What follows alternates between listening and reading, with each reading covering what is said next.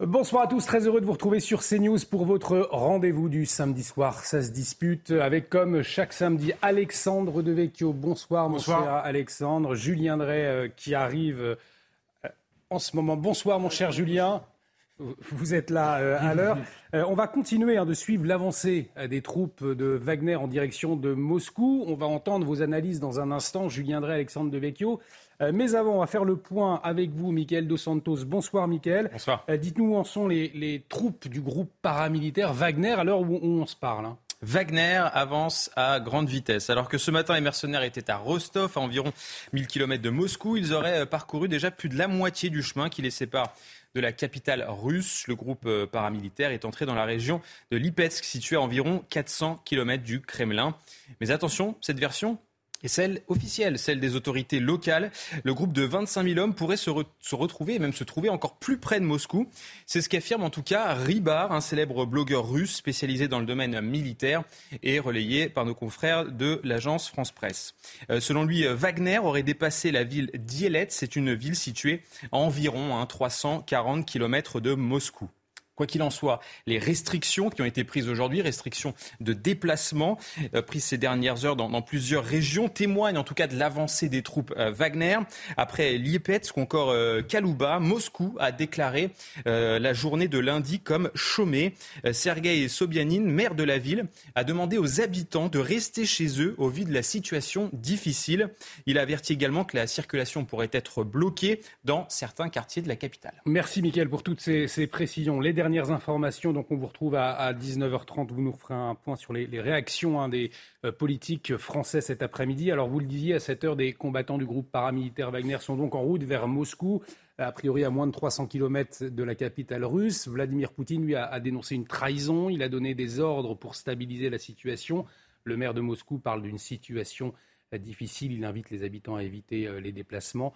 Euh, Michael Dos Santos nous le disait, lundi sera une journée euh, chômée. Paris déconseille à ses ressortissants tout déplacement en Russie. Euh, le bataillon de Tchétchène se dirige vers la ville de Rostov pour soutenir Moscou.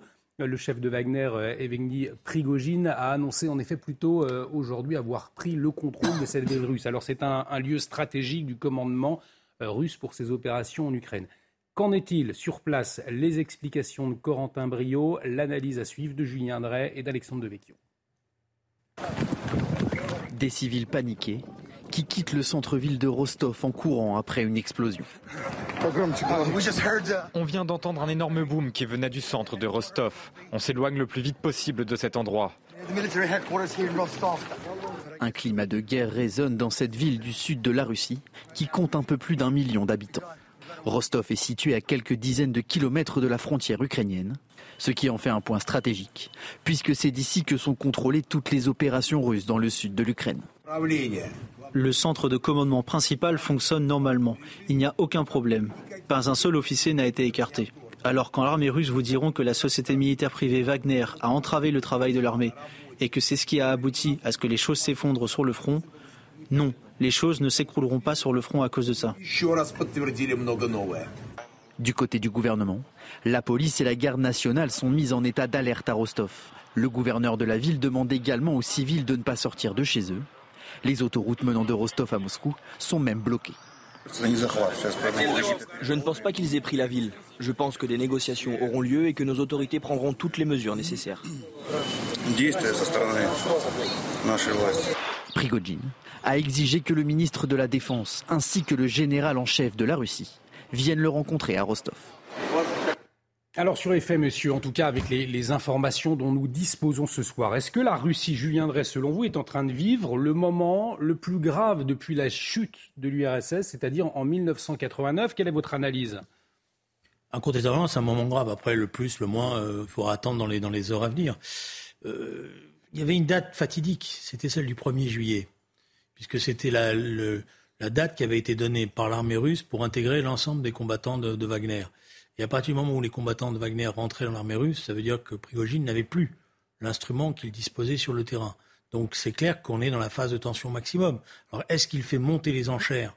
Parce que c'est un mhm. joueur de poker.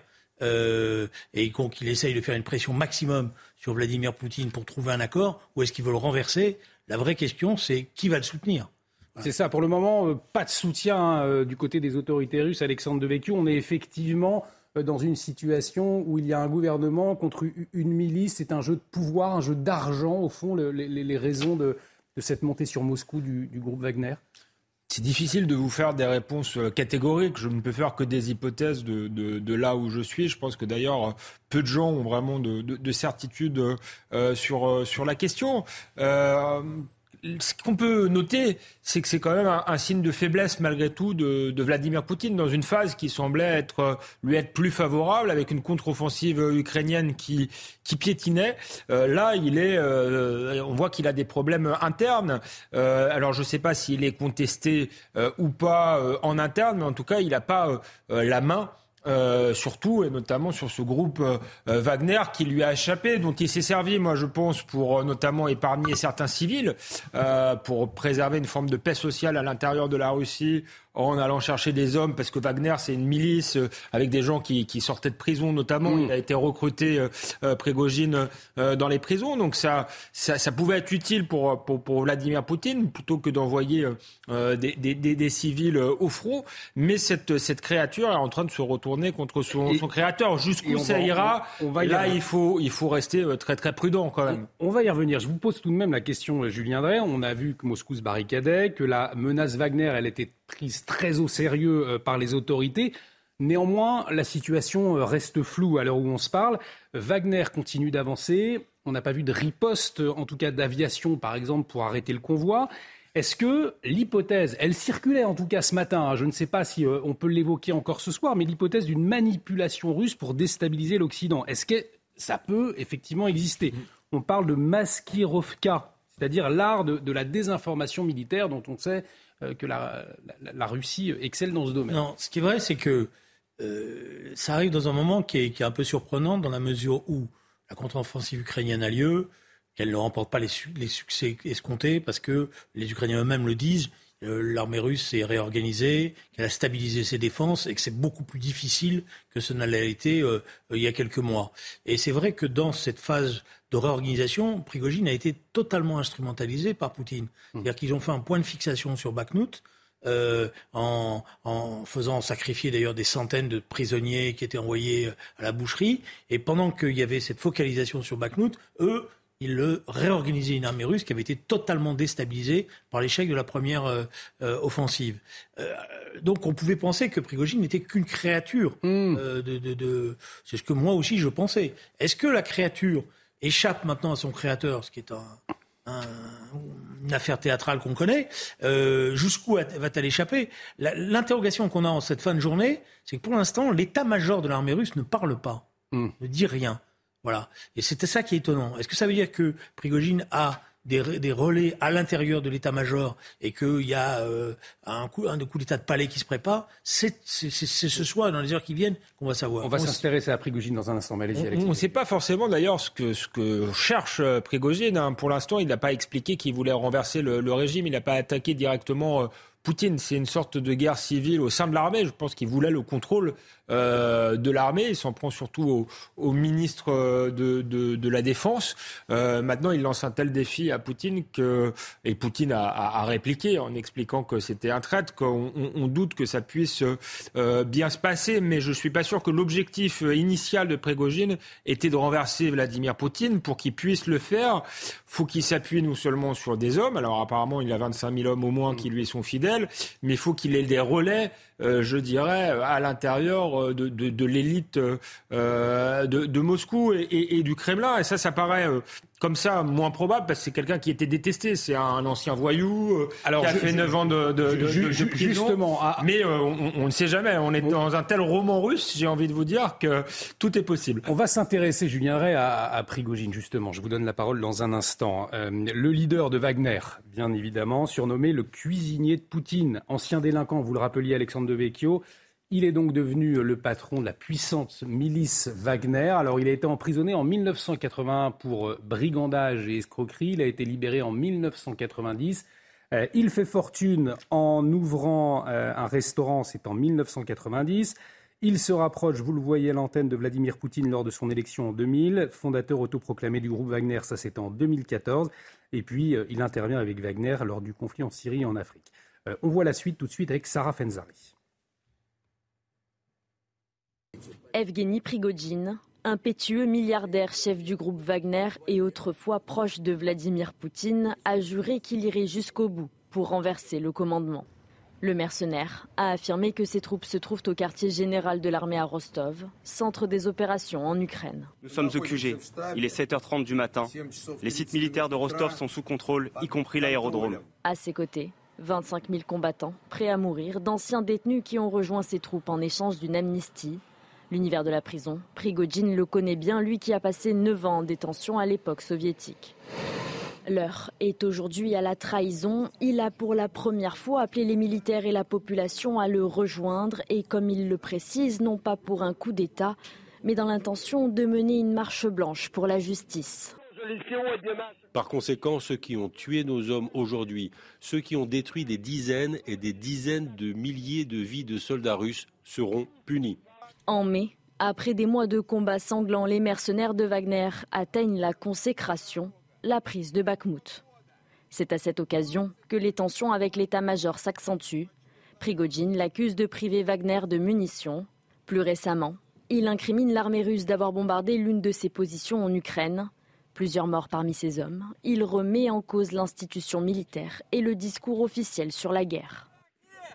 Alors certains, euh, aujourd'hui, Julien Drey voit dans l'action de, de Prigogine euh, un moyen de renverser euh, Vladimir Poutine. pourtant, est-ce que c'est vraiment une bonne nouvelle? Est-ce que c'est quelque chose de, faisable? Selon vous Prigogine, finalement, au fond, est-ce qu'il n'est pas pire que Poutine? Je vois comme vous une certaine euphorie sur les sites, hmm. avec des gens qui tout d'un coup sont convaincus que Prigogine est une forme de libérateur. Enfin, moi, des libérateurs avec des pédigré comme cela, je ne pense pas que ce soit une bonne chose.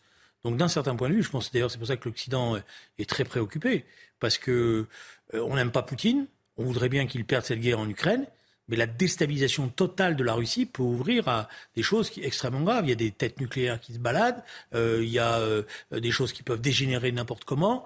donc tout ça est à prendre avec des pincettes. Et je pense que toutes les capitales sont extrêmement inquiètes, à juste titre, parce que le Prigogine, c'est pas un libérateur. Alors je vois bien qu'il y a un certain nombre d'oligarques russes qui l'ont rejoint, comme Kodorowski, qui disent bon, on fait avec lui, puis après on s'en passera. Hmm. En général, ça se passe pas comme ça. Oui. Dans l'histoire. Euh, oui, non, dans l'histoire, quand un dictateur prend le pouvoir, euh, il, le garde. On n'en est pas euh, encore là, mais je dirais que c'est le scénario du pire. C'est ce que beaucoup redoutaient. une Russie demain plongée dans la guerre civile aux portes de l'Europe. Et c'est vrai que certains commentaires sont quand même surprenants. Prégogine, euh, c'est pas le futur prix Nobel de la paix. Mm. Euh, c'est pas un social-démocrate qui va euh, installer une démocratie en Russie. C'est absurde. on l'a rappelé, on a rappelé son parcours. C'est un voyou ultra violent qui ne respecte euh, aucune règle. Et pour le moment, son objectif, et c'est pour ça qu'il euh, qu'il a déstabilisé euh, l'armée, c'est de, de, faire la guerre encore plus. Il, il trouve en réalité que l'état-major est trop faible euh, et qu'il euh, a, elle met pas assez de moyens et qu'il n'y a pas encore assez de morts en Ukraine. Donc on n'est pas vers quelqu'un qui va faire la paix, a priori. Donc il faut effectivement se méfier dans le, le commentaire. Je comprends que euh, qu'on puisse se réjouir que les loups s'entre-dévorent euh, mm. d'une certaine manière, mais il faut aussi mesurer euh, les conséquences de tout cela. Euh, et s'il allait au bout, euh, je pense que le, le, le, le, chaos serait à nos portes et les conséquences en cascade seraient, seraient très importantes. Donc effectivement, voilà, il faut, il faut calmer l'euphorie. maintenant, moi, je ne crois pas qu'il est encore euh, au, pouvoir. Je pense que la situation est floue, qu'on est dans le brouillard euh, de la guerre et qu'il peut être aussi bien exécuté demain. On va attendre Vladimir Poutine dans un instant, mais là, euh, Volodymyr Zelensky vient de s'exprimer et il dit que Vladimir Poutine aujourd'hui a très peur. C'est le cas, effectivement, Prigogine a la stature pour inquiéter, pour déstabiliser la Russie aujourd'hui? Il y a un scénario discret qui circule, mais qu'il ne faut pas écarter. C'est que Prigogine est déjà négocié avec les Ukrainiens un cessez-le-feu et qu'en fait, euh, c'est, euh, j'ai plusieurs observateurs euh, amis russes qui me disent il a en fait pris des assurances déjà par rapport aux Ukrainiens en disant si c'est moi qui gagne, il y aura un cessez-le-feu immédiat et on se, on continuera pas la guerre. Alors, Hmm. c'est pour ça que je, je, je ne sais pas quelle est la réalité des choses. hein, je- En tout cas, c'est une hypothèse. C'est une hypothèse. Faut pas. C'est un, c'est un roublard. Euh, et d'ailleurs, la preuve, c'est qu'il est en train de, de, de, de- il a, il a, il a, il a, euh, je dirais, roulé euh, Vladimir Poutine parce que Vladimir Poutine pensait que c'était quelqu'un avec lequel il pouvait s'entendre. Euh, il je pense qu'il, c'est ça d'ailleurs le- la, la tonalité de son intervention ce matin, c'est que tout d'un coup, il se rend compte que l'autre est en train de lui, de lui faire les poches, quoi. Certes. On, on va écouter Vladimir Poutine. Allez-y, euh, Alexandre Euh, certes, c'est- une hypothèse. Poutine. Je pense que toutes les hypothèses sont sur la table. Mais pour le coup, quand on écoute euh, Prigogine, c'est pas le récit qu'il est en train d'installer. Là, il, il- il installe un, un récit plutôt euh, euh, guerrier. Euh, en disant, euh, en étant à la droite de, de, de, de- Vladimir Poutine. Maintenant, une fois qu'il se sera emparé du pouvoir, si c'est le cas, effectivement, euh, euh, il peut euh, changer d'avis. Il a peut-être négocié avec les Ukrainiens, mais là, on est quand même dans des conjonctures, enfin des conjectures, pardon. euh, voilà, c'est- de la la politique fiction. Fiction, ouais. Et on voit là que la, la réalité dépasse la fiction. C'est ce qui est fascinant dans ce qui est en train d'arriver. En tout cas, vous le disiez, Julien Drey, lors d'une prise de parole ce matin, Vladimir Poutine a dénoncé une trahison. Euh, Vladimir Poutine qui s'est vigoureusement dressé contre le chef du groupe paramilitaire Wagner en pointant le risque de guerre civile. Écoutez-le. Les actions qui divisent notre unité sont une apostasie de notre peuple, de nos compagnons d'armes qui se battent actuellement au front. C'est un coup de poignard dans le dos de notre pays et de notre peuple. Julien Drey, Vladimir Poutine, il s'est longtemps appuyé sur ces milices, les- ces, ces milices privées euh, militaires comme euh, Wagner. Il y en a d'autres, en particulier en Syrie ou encore en Afrique. Cela peut paraître incroyable de penser qu'un État euh, comme l'État russe s'appuie, est obligé de s'appuyer sur ces milices de mercenaires en plus de l'armée. Est-ce que aujourd'hui, au fond, il, il paie cette stratégie, Vladimir Poutine? Alors, D'abord, préalablement, Hmm. moi j'ai trouvé très étonnant euh, le discours de Vladimir Poutine parce que il fait référence à la révolution de 17 Hmm. et il reprend les habits du tsar dans, dans ses formules. C'est-à-dire, d'ailleurs, on ne sait pas bien s'il fait référence à la révolution de février la révolution d'octobre. La révolution de février, c'est une première révolution euh, emmenée par Kerensky qui veut, euh, parce que les troupes en ont assez de se faire massacrer et parce qu'elles sont mal dirigées. Puis derrière, les bolcheviks vont euh, habilement euh, mener la bataille politique et emporter la bataille, cette bataille-là en octobre. Mais on ne sait pas bien à quelle référence il fait, il fait allusion. En tous les cas, par contre, il est dans un discours qui est, quand on compare les termes, qui est exactement le discours du tsar au moment où les choses commencent. Et Vladimir Poutine qui s'a- qui s'appuie Alors qu'il d'ailleurs. connaît particulièrement l'histoire russe. C'est ça, et C'est qui ça qui est s'appuie toujours sur l'histoire pour, pour, pour justifier une Oui, mais, mais, situation. mais là, euh, s'il est dans la peau du tsar, ça veut dire que c'est la, la fin de son régime. Donc il envoie un signal euh, euh, Ouais. de faiblesse. trouvé, hein. oui. Ça dit peut-être des choses sur son état euh, psychologique. C'est intéressant aussi, puisqu'on est en- au stade des, des comparaisons historiques. Euh, moi, ce qui me me frappe aussi, ce serait la, comparaison entre et, et, Pougatchev, euh, qui était un, guerrier cosaque qui avait euh, participé au XVIIIe siècle euh, à la guerre contre les Turcs sous Catherine II et qui s'est autoproclamé euh, tsar et qui a mené une guerre à l'époque contre le régime. Bon, il a, fini tout de même dans une cage en fer exposée devant le peuple avant d'être terminé à la hache. Ça peut aussi se terminer comme ça pour, pour Prigogine. Et euh, Vladimir Poutine qui. Après, sur les milices. Ouais. euh, je dirais, le mauvais exemple, il vient des Américains. hein.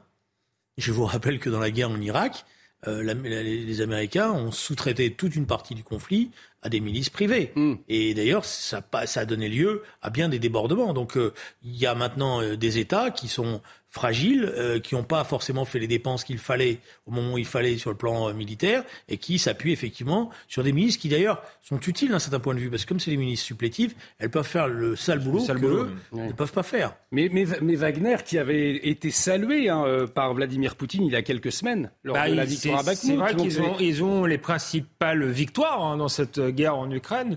C'est Wagner. Et puis ils ont été euh, en Syrie euh, très, très performants, si j'ose dire, euh, en Afrique euh, également. Mais c'est quand même une stratégie qui paye. C'est une, une stratégie qui, ne, euh, qui, qui, qui avait sa logique, effectivement, comme l'a dit Julien Drey. Puis ça lui permettait de mener une guerre très dure en disant bah, c'est pas l'armée régulière, euh, ce sont des milices. Et surtout, ça lui permettait finalement, pour la guerre en Ukraine, peut-être de, de- de moins mobiliser euh, la, société russe en faisant appel en fait à des, brigands. Hein. Euh, il faut dire ce qu'il y a, mais, du coup en assurant une forme de stabilité, puisque le, le peuple russe voit peut-être d'un meilleur œil cette guerre s'il n'y a pas trop de victimes chez, ses enfants.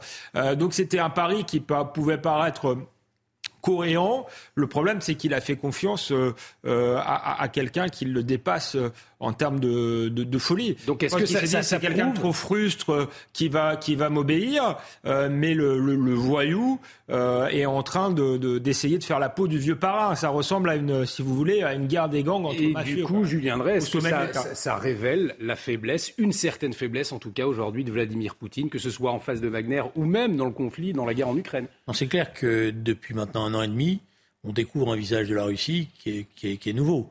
Parce que pendant tout un temps, et c'est vrai d'ailleurs, je pense que Vladimir Poutine, c'est pour ça qu'il était populaire en Russie, avait redonné une forme de fierté après la chute euh, du régime soviétique, avait euh, restabilisé le régime, avait même fait quelques efforts en matière de corruption et, et, d'élimination d'un certain nombre d'oligarques totalement corrompus. Donc il avait une image qui était plutôt bonne, rappelez-vous, dans les, dans les capitales. Et puis, euh, depuis deux ans, euh, c'est la multiplication des erreurs, parce que l'invasion, on, sait maintenant qu'ils se sont trompés sur l'invasion mm. de l'Ukraine. Ils ont été intoxiqués, vraisemblablement d'ailleurs assez habilement intoxiqués, puisque euh, le plan au départ était plutôt était pas stupide. Il fallait prendre l'aéroport à côté de Kiev, il fallait faire avancer, et puis quand ils sont arrivés à l'aéroport de Kiev, on les attendait et les forces spéciales les attendaient. Donc il y avait des informations qui avaient été données. Donc ils sont trompés. En plus, ils s'attendaient à être accueillis comme des libérateurs et ils n'ont ils pas compris d'ailleurs, d'après moi, l'élection présidentielle. Parce que l'élection présidentielle qui permet la victoire de Zelensky, c'est un début de fierté ukrainienne qui s'affirme contre un régime corrompu. Puis le régime précédent, le régime Poroshenko, il n'est pas plus corrompu que ce régime-là. Et donc ils n'ont pas compris qu'il y avait quelque chose qui était en train de changer dans la conscience ukrainienne. Et là, il donc déjà une première erreur, cette invasion, mal faite, mal préparée. Deuxième erreur, là, visiblement, ils ont fait euh, confiance à, un voyou. Le voyou, euh, maintenant, se retourne contre eux. Donc, euh, d'ailleurs, je pense que la question qui se pose, c'est est-ce qu'il tire ou est-ce qu'il tire pas? C'est pour ça que l'autre avance pour l'instant. Parce que, paradoxalement, les armes, les armes, pour le moment, rappelez-vous, les armes, il passe son temps à les demander aux Russes. Mm. C'est l'armée russe qui lui donne des armes. Hmm. Donc il n'est pas, il a, il a, pas des stocks d'armes qui lui permettraient, euh, voilà. Donc euh, il a certainement ce qui lui permet d'avancer un peu, mais à un moment donné, euh, ça consomme vite, comme on dit. Et il n'a pas cette réserve-là. Donc pour l'instant, on sent qu'il y a une retenue de l'armée russe par rapport à lui. Est-ce que cette retenue, elle est voulue? Parce qu'il y a une technique militaire classique chez les Russes, c'est on laisse toujours l'adversaire aller jusqu'au bout de son offensive. Ça, c'est ce qu'on apprend dans les écoles militaires russes. On les laisse aller jusqu'au bout. Voilà, c'est ce qu'ils ont fait, euh, y compris voilà, bah, même avec les pertes, etc. Et c'est qu'une fois qu'ils sont au bout, qu'ils ont quasiment plus, plus d'essence dans les tanks, qu'on contre-attaque. Est-ce que c'est ça qu'ils essayent de faire? C'est une possibilité. Ou est-ce que les contradictions sont beaucoup plus graves à l'intérieur du régime? Ça, on va, on va le savoir dans les heures qui viennent.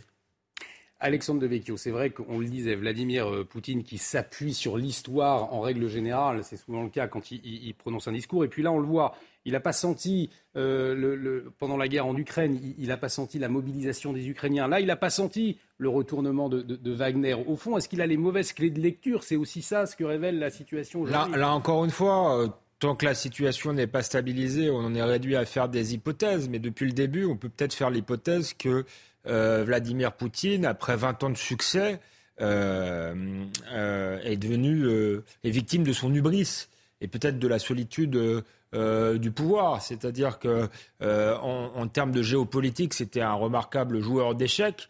Tout lui réussissait euh, et il s'est senti fort, d'autant plus qu'il avait plutôt le, soutien des Russes et il n'a plus suffisamment écouté. En tout cas, ce qui est sûr, c'est que d'envahir l'Ukraine était une erreur, la même erreur que les Américains d'ailleurs qu'ils critiquent quand ils envahissent l'Irak ou, euh, ou, je ne sais quel pays en pensant à instaurer la, la, la, démocratie. Mm. Euh, on n'obtient jamais rien de tel euh, euh, avec des bombes. Généralement, quand on bombarde un peuple, eh bien, le peuple se, retourne systématiquement contre celui euh, qui l'a bombardé. Là, il ne s'agissait pas d'établir la démocratie, mais il s'agissait de, de reprendre l'Ukraine parce que, au nom du, fait que l'Ukraine serait russe. C'était pas totalement faux historiquement. Il y avait des liens très forts entre la Russie et l'Ukraine. Je pense que la, la nation ukrainienne était pas était en devenir en réalité, mais l'invasion fait que il crée l'Ukraine en quelque sorte, Vladimir Poutine. Et ça, c'est une erreur stratégique euh, majeure. Et, il aurait, ne serait-ce qu'observé ceux qu'il critique souvent, euh, les Américains, il aurait pu voir qu'on n'obtient rien euh, généralement en, occupant un pays. On et on va, marquer, on va marquer une courte pause et, et on l'apprend à l'instant. On va y revenir. Le président bélarus qui affirme avoir négocié avec Prigogine l'arrêt des mouvements des troupes de Wagner. Ça vient de tomber. On va y revenir dans un instant. On parlera également de la posture de l'Occident et euh, celle de l'Ukraine également qui euh, affirme continuer son offensive notamment à l'Est. Restez avec nous, ça se dispute. Julien Drey, Alexandre Devecchio. On continue à suivre de près la situation en Russie. À tout de suite. Le président biélorusse. Et de retour sur le plateau de Ça se dispute. Bienvenue si vous nous rejoignez toujours avec Julien Drey et Alexandre Devecchio. On continue de parler de cette rébellion en cours en Russie du groupe paramilitaire Wagner. Le président bélarus affirme avoir négocié avec Prigogine l'arrêt des mouvements des troupes de Wagner. On va y revenir dans un instant. Euh, mais avant, Michael Dos Santos euh, est avec nous pour faire le point. Il y a eu beaucoup de réactions euh, à l'international. Au niveau national, quelles sont les réactions politiques à cette heure? Assez peu finalement. Hein. Oui, premier constat, peu de réactions. Hein. Beaucoup de femmes et d'hommes politiques français restent pour le moment silencieux, peut-être prudents hein, concernant la rébellion de Wagner et ce possible coup d'État? Euh, quelques réactions hein, néanmoins, à gauche surtout. On commence avec euh, Jean-Luc Mélenchon euh, qui écrit Ni Poutine ni Prigogine, les peuples auront le dernier mot en Russie et en Ukraine. Les criminels de guerre ne peuvent les représenter. Dans le même camp, celui de la NUPES, Fabien Roussel, secrétaire national du Parti communiste, poste lui ce message tout doit être fait pour éviter une effusion de sang les peuples sont toujours les premières victimes des luttes de clans. En face, à droite, c'est euh, le silence, on le disait un peu tout à l'heure, sauf Eric Ciotti qui lui a réagi et qui a déclaré euh, Nous assistons sans doute à un tournant en Russie aujourd'hui. Soyons extrêmement vigilants sur l'évolution de la situation qui pourrait dramatiquement perturber la face euh, du monde. Enfin, enfin il n'a pas encore tweeté hein, le président de la République, mais il s'est exprimé via un communiqué publié par l'Élysée. Emmanuel Macron suit la situation de très près en Russie. C'est ce que nous dit l'Élysée. Merci beaucoup, Michael Dos Santos, pour ces, ces précisions. On va revenir sur le, le président bélarus Loukachenko, qui affirme donc avoir négocié avec Prigogine, peut-être avant Julien Drey, euh, Alexandre Devecchio. Une, une réaction euh, assez réaction assez peu nombreuse au fond euh, des, politiques français. Finalement, ça reste assez, assez logique. Hein. Bah, je pense que sont, tout le monde est dans l'attente d'informations précises. C'est très difficile d'avoir des jugements. Bon, alors on peut avoir, comme Jean-Luc Mélenchon, un jugement sur l'histoire en pensant que le bien finit toujours par l'emporter, mais l'histoire est longue avant qu'il l'emporte. Hein. Bon, Alexandre Devecchio, réaction rapide peut-être sur. Non, mais je trouve que les politiques là sont prudents. Euh, je pense que je, le disais tout à l'heure, peu de gens savent ce qui se passe euh, euh, là-bas, donc ils, ont raison. Je trouve que le tweet d'Eric Ciotti au début, il dit pas grand-chose, mais ensuite, je pense qu'il a, il a raison quand il dit que c'est un peut-être quelque chose qui peut changer la face du monde parce que euh, effectivement, si Prégogine aurait réussi son coup, enfin qu'il y a vraiment une crise de régime en Russie, il y a une possibilité euh, euh, de guerre civile avec des conséquences, y compris sur sur l'Occident. Donc c'est pour ça qu'il faut pas. Je vois des éditorialistes, des, observateurs, parfois des amis d'ailleurs, s'enthousiasmer là quasiment défiler derrière Prégogine. Ça, ça, me surprend comme comme attitude malgré la sympathie que j'ai pour certains d'entre eux parce que euh, d'abord euh, Prégogine est un criminel, donc euh, euh, peut-être plus dur encore que Vladimir Poutine, et on est dans une séquence extrêmement dramatique. Donc c'est c'est pas un libérateur, ça c'est une, certitude. Et on revient sur cette dernière information. Donc Alexandre Loukachenko, le président bélarus, qui affirme avoir négocié avec Prigogine l'arrêt des mouvements des troupes de Wagner. Julien Drey. Alors le président bélorusse, donc qui s'invite hein, dans le euh, dans la danse, j'ai envie de dire. le problème, c'est que ça ressemble. Parce que c'est quand même. Il faut jamais oublier le coup d'État qui a mis la manœuvre, plus exactement, qui a, qui a été une manœuvre extraordinaire, qui a permis de jouer la fin du régime soviétique et de conserver le pouvoir pour le KGB. Parce que l'histoire du, de du coup d'État des vieux militaires euh, qui échouent, qui permet l'arrivée d'Eltsine et, et la chute finalement définitive de, de, ce que représentait le communisme, se traduit par une chose à l'arrivée c'est que le KGB a changé de nom, mais c'est lui qui a gardé le pouvoir. Parce que Poutine était déjà préparé pour prendre hmm. le pouvoir. Il est déjà dans l'équipe d'Helsinki. Donc, à, vous entendre, on serait dans un scénario similaire je, dis simplement que en Russie, il y a une vieille tradition. Parce que moi, je regarde toujours, alors peut-être c'est une déformation, je regarde toujours comment se comporte l'appareil euh, policier et, d'espionnage, de, quoi, de, contrôle qui est le KGB ou le FSB. Hmm. Pour l'instant, ça ressemble à des choses qui sont bizarres, voilà. Alors après, moi, je suis pas un romancier, euh, je m'appelle pas Robert Little, je suis pas capable de. Mais il y a des choses qui sont bizarres. Donc on peut avoir des négociations tous azimuts, et puis sort, parce que c'est leur spécialité, hmm. sort tout d'un coup celui qui était prévu. C'est-à-dire on renverse Poutine, puis il y en a un autre qui va apparaître, et ça sera pas forcément Prigogine.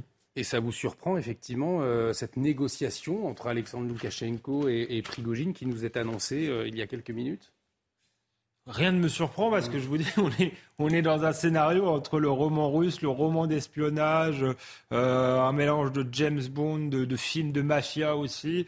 Euh, donc, euh, non, rien, rien ne me surprend, mais ça ne fait que, que brouiller encore plus ce scénario auquel on ne comprend pas grand-chose, j'ai envie de dire. Moi, c'est vrai que ça, ça, ça m'étonnerait que, Prégogine, vu l'image qu'il a auprès des élites russes, qu'il ait vraiment des relais pour prendre lui le pouvoir. Donc euh, peut-être que quelqu'un d'autre euh, est prévu.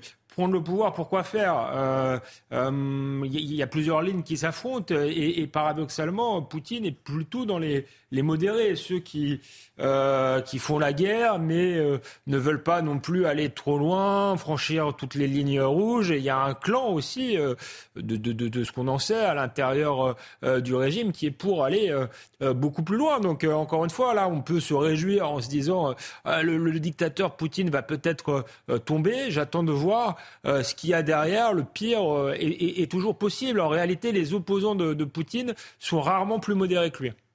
je suis d'accord avec Alexandre. C'est-à-dire, je ne vois rien de bon pour l'instant dans ce qui est en train de se passer. Mm. Et l'illusion que grâce à ça, euh, je dirais, la Russie va finalement arrêter la guerre, euh, se stabiliser, revenir à... Bon, je, ne sens pas ça comme ça. Voilà. Mais peut-être je me, je me trompe. Hein, je vous ai dit, peut-être y avoir des négociations en sous-main, c'est possible. Euh, mais je trouve qu'il y a quand même quelque chose qui, qui doit nous alerter. C'est que depuis le début, ni Prigogine, ni Vladimir Poutine ne se citent et ne se mettent en cause. Ni l'un ni l'autre, c'est vrai. ni l'un ni l'autre, le font. Donc euh, il y a quelque chose. Euh, est-ce que pendant que tout ça se passe, ça négocie en sous-main, et y compris ça négocie la fin d'un certain nombre de responsables militaires que Poutine n'arrivait pas à, liquider, qui en met en place. Voilà, tout est possible. tout est possible. Mais il y a quand même cette petite indication. Il y en a deux. Qu'est-ce que fait véritablement l'appareil sécuritaire? Et pour l'instant, c'est assez compliqué de comprendre ce qu'il fait. Il a dit euh, je poursuis, mais il n'a pas vraiment poursuivi. Euh, je pense par exemple, ils ont à Saint-Pétersbourg, ils ont annoncé qu'ils allaient rentrer et démanteler. Ils n'ont pas démantelé l'état-major de Wagner. Et encore une actualité, une information qui vient de nous tomber. Euh, Prigogine annonce que ces hommes rentrent dans leur camp pour éviter un bain de sang. Voilà, Alexandre Devecchio. Donc, tout cela une issue finalement pas. le coup d'État, le, spectre du coup d'État semble du coup, si les informations sont bonnes, euh, euh, reculer.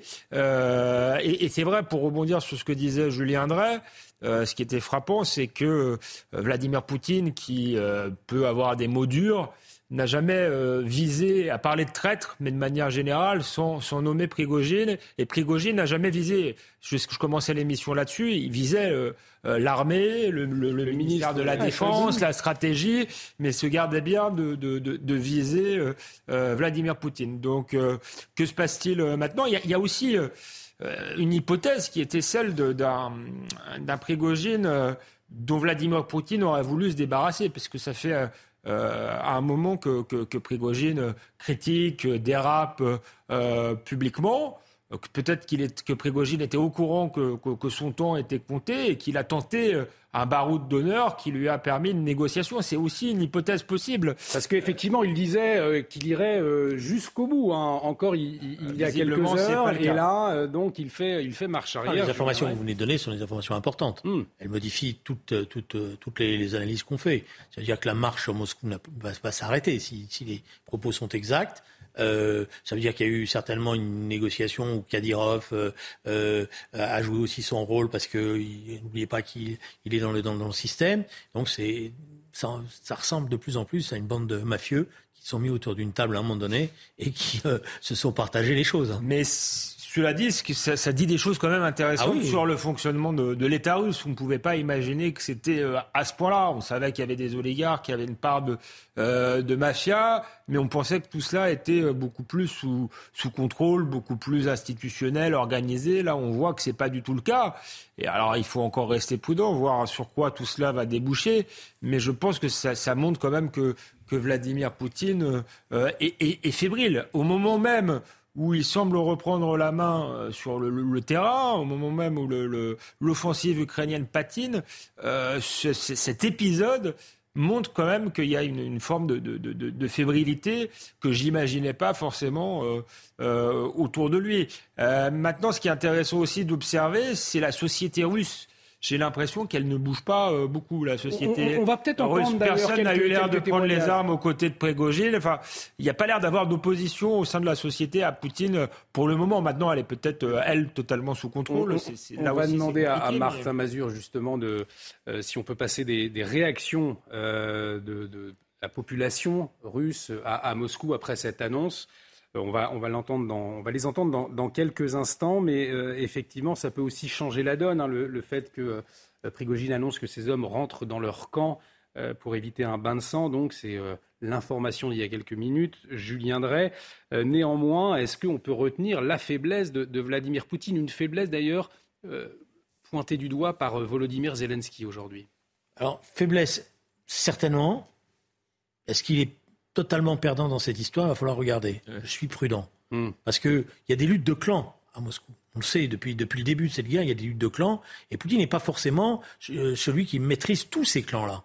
Et on peut très bien avoir des révolutions de palais, c'est-à-dire où, on a, où il a joué, parce que c'est quand même un grand joueur d'échecs, avec les uns, avec les autres, pour liquider des clans qui le gênaient. Il a réussi jusque-là, mais là, ça commence à se corser. Ça, la question est posée. La question est posée. ce, que, ce que dit Julien Drey, je pense, on peut, on peut le présenter comme ça, c'est qu'il y a deux hypothèses. Enfin, il y en a deux, deux multiples, mais il y en a deux. Celle d'une réelle faiblesse. Le spectacle qu'il donne est quand même, quand même étonnant et celle d'une grande manipulation. Mais là, il faudra voir euh, l'issue de, de, tout cela. Qui en sort vainqueur euh, et perdant euh, Est-ce que ça laisse une marge de manœuvre supplémentaire à Vladimir Poutine? Vraiment, il est, il est, trop tôt pour le, le dire. Mais c'est vrai que, étant donné que c'est un joueur d'échecs, on ne peut pas exclure totalement une, une, manipulation, mais aux yeux du monde, ça fait quand même désordre, moi, je trouve. La question de la grande manipulation, on en parlait. Je vous propose d'écouter ces, quelques témoignages, justement, de, Russes, de moscovites plus précisément. Ils réagissaient euh, cet après-midi, donc, euh, à cette avancée des, troupes de Wagner. On le rappelle, avancée visiblement stoppée par, par Prigogine. C'est en tout cas l'annonce qui a été faite il y a quelques instants. On va écouter ces réactions. Il me semble que notre armée sera capable de l'arrêter.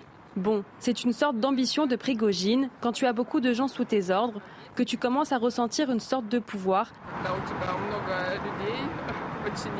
C'est peut-être pour ça qu'il a fait ça.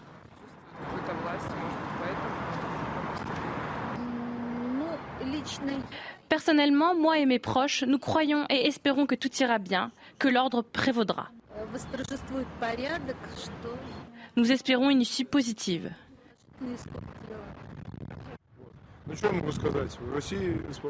Ça n'a jamais été calme en Russie.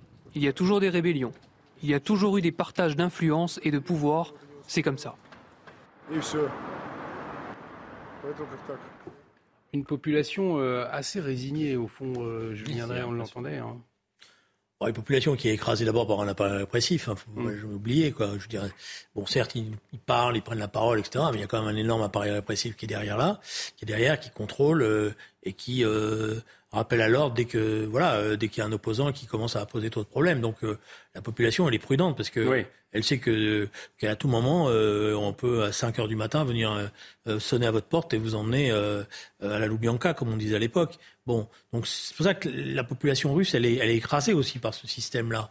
Euh, ça ne veut pas dire qu'elle est en accord. Euh, elle cherche euh, peut-être aussi des voies à un moment donné ou à un autre. En tout cas, on n'a pas noté de ralliement. Euh, à, non, mais non, c'était impossible de se rallier à Prigogine. C'est pas un personnage qui peut susciter une adhésion. Euh, je veux dire, vu son, vu la manière dont il parle, même y compris la manière dont il s'exprime, le peuple russe, c'est un peuple qui a une certaine culture. Lui, on a l'impression que on est euh, voilà. Hein, euh, euh, donc je vois pas comment il pouvait susciter une grande adhésion populaire.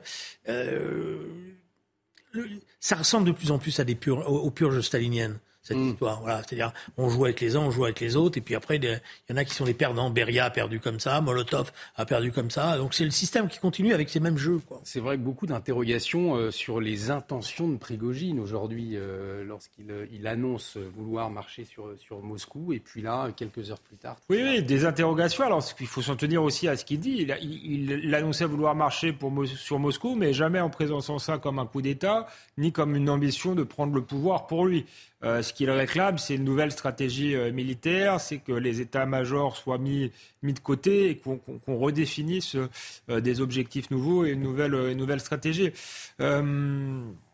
donc, donc, il n'a jamais été vraiment question d'un coup d'État. Je pense effectivement que sa personnalité fait qu'on avait du mal malgré tout à l'imaginer euh, en chef de l'État. C'est pour ça que je trouvais l'enthousiasme de certains euh, euh, un peu un peu décalé. on est dans un moment d'histoire très, surprenant. en réalité, la, les réactions, pour en revenir là, de la, de la, de la population sont intéressantes. Alors, on ne sait pas s'ils se sentent libres de, de, parler ou pas, parce que Julien Drey rappelait l'appareil répressif, mais ce, qu'on, ce qui se dégage, c'est plutôt une espèce de de bonne connaissance de leur histoire, une histoire extrêmement violente, effectivement, fait de, de règlements de compte, de, de, de coups, de coups d'État, de, de, clans euh, qui s'affrontent, et une relative confiance apparemment en Vladimir Poutine, qui apparaît comme l'homme euh, le plus susceptible de maintenir l'ordre dans le pays. donc, le, beaucoup d'observateurs pensent que Vladimir Poutine doit son succès ces dernières années au fait que euh, qu'il a ramené la stabilité. Apparemment, malgré la, guerre, si on ne peut pas se référer à trois personnes sur un micro-trottoir, mais là, vu que la population se révolte pas, elle lui, elle lui fait encore crédit euh, d'être le meilleur pour assurer la, stabilité du pays, je crois. On a euh, le président ukrainien euh, Zelensky qui lui aussi a réagi. La faiblesse de la Russie est évidente, faiblesse à grande échelle. Et plus la Russie gardera ses troupes et ses mercenaires sur notre terre, plus elle aura de chaos, de douleurs et de problèmes plus tard. C'est aussi évident. L'Ukraine est en mesure de protéger l'Europe de la propagation du mal et du chaos russe. Ça, c'était la réaction de Volodymyr Zelensky ce matin. Mais avec cette annonce, je vous le disais il y a quelques minutes, l'annonce de Prigogine qui euh, dit que ces hommes vont entrer dans leur camp pour éviter euh, un bain de sang. Est-ce qu'on peut imaginer que ça puisse impacter sur la guerre euh, en Ukraine, sur le, sur, sur le front, ou pas d'évolution de, majeure selon vous? Là, maintenant, il va falloir attendre dans les, dans les heures qui suivent, y compris la, chose qu'il va falloir attendre le plus, c'est la prise de parole de, Vladimir Poutine hmm. et les mesures ou, les, pas, ou non qu'il va annoncer. Mais il n'est pas impossible que sa prise de parole donne lieu à une restructuration de son appareil militaire, de son appareil, euh, euh, voilà, et que la négociation en sous-main qu'il y a eu, parce que euh, je ne crois pas une seule seconde que Prigogine s'arrête, si quelque part les téléphones portables n'ont pas fonctionné. Hein. Ouais. voilà. Donc c'est pas, c'est pas, elle n'a pas commencé, elle a dit ben non, j'arrête. Ça veut dire qu'ils ont passé leur temps, les, les émissaires, peut-être même eux-mêmes, à se téléphoner, à s'insulter, mais en même temps à négocier. Donc il y, y, aura un résultat à cette négociation. Est-ce que ça sera favorable à l'arrêt du conflit? J'ai un gros point d'interrogation là-dessus. Est-ce que ça sera favorable aux Ukrainiens? En tout cas, c'est clair qu'il va y avoir un trouble des forces russes euh, sur le terrain. Et il y a la Biélorussie aussi, on s'interroge, qui rentre dans le jeu, euh, Alexandre de Vecchio, avec des, négociations finalement qui auraient été opérées par Alexandre Loukachenko. Oui, bon, ça c'est euh, pour dire qu'il y, a un acteur un peu neutre dans l'histoire, mais la Biélorussie est quand même de plus en plus inféodée à, la Russie, donc c'est pas, c'est pas un acteur si surprenant que ça. Euh, je pense qu'effectivement, ça pouvait créer des troubles dans l'armée russe et que Zelensky avait quand même raison de, se réjouir parce que quand vos adversaires euh, euh s'entre-déchirent, c'est plutôt une, bonne nouvelle pour vous. Mais la situation s'est finalement réglée euh, assez rapidement. Donc il faut attendre maintenant ce que dit Vladimir Poutine. Si ça débouche sur une restructuration militaire, il n'y aura peut-être pas énormément d'impact sur le terrain. Est-ce que ça va déboucher vers un scénario de paix? Euh, encore une fois, si je m'en tiens à ce que dit Prigogine, il, est plutôt dans une logique, lui, euh, euh, guerrière. Il réclamait plus d'armes. D'ailleurs, il trouve en gros que l'armée régulière se bat mal et que lui, avec ses mercenaires, fait mieux et qu'il faut lui laisser prendre la main sur la, stratégie. Donc ça, ça, ça laisse pas forcément augurer d'une d'une accalmie sur le plan militaire. Peut-être un mot, Julien Drey. Non, ce qui, qui, va falloir regarder, parce qu'il mm. y, a, y a deux personnages qui n'ont pas parlé. C'est le ministre de la Défense mm. et le chef d'état-major. Ils n'ont pas parlé depuis, euh, ils n'ont quasiment rien dit. Pourquoi ils sont restés silencieux? Est-ce qu'ils sont sur la sellette? Est-ce que Poutine va donner leur tête à Prigogine et va restructurer tout ça? C'est la question qui va être posée. Ou est-ce que voilà, je ça montrerait un Prigogine très puissant. Ça montrerait. Bah, tout de il a été puissant hein, malgré tout, parce mm. qu'il a tenté un coup de poker qui a quand même marché au début. Je veux dire, il a réussi à, à ébranler tout le monde, à ce que l'ensemble des capitales du monde se disent mais d'où il sort avec 25 000 hommes, il avance. Donc euh, il n'est pas pas si mauvais que ça. Faut être honnête d'un point de vue euh, de, de, de, sa logique à lui, hein, je veux dire. Hein. Les, deux qui n'ont pas parlé, donc le, le chef d'état-major et le ministre de la Défense, sont les deux cibles de Prigogine. On disait que Prigogine ne citait jamais Poutine et inversement. Oui. Mais il cite, euh, il cite euh, ces deux personnages euh, clés de l'État en réclamant leur tête. S'il les obtient, c'est effectivement un tournant. Maintenant, est-ce que, est-ce que Poutine peut se permettre de mettre à la tête de l'armée quelqu'un qui lui aura fait un, tel, un tel chantage? À moins que depuis le début, on assiste à une gigantesque mise en scène. C'est aussi une, Et on une hypothèse. on en sera peut-être plus dans les prochaines heures, et les prochains jours. Pour conclure, le mot de la fin, Julien. Il y en a un qui, euh,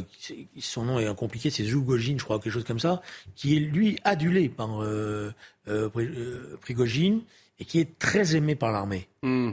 Parce que c'est une figure. Et il a, il a pris la parole au début en disant il faut pas de guerre civile. On l'a plus entendu. Je voudrais bien savoir qu'est-ce qui va se passer dans les heures qui viennent avec lui. Et justement, on reste très attentif à la situation en Russie sur CNews. Un grand merci Julien Drin, un grand merci euh, Alexandre Devecchio pour vos euh, regards croisés ce soir sur la situation. On continue hein, de, parler de, de, la situation en Russie. La dernière information, Prigogine qui annonce que ces hommes rentrent dans leur camp pour éviter un bain de sang. L'actualité continue sur notre antenne. Dans un instant, vous retrouvez l'excellent Mathieu Boccoté dans Face à Boccoté avec Arthur de Vatrigan, le tout orchestré par Elliott Deval. Excellente soirée sur notre antenne.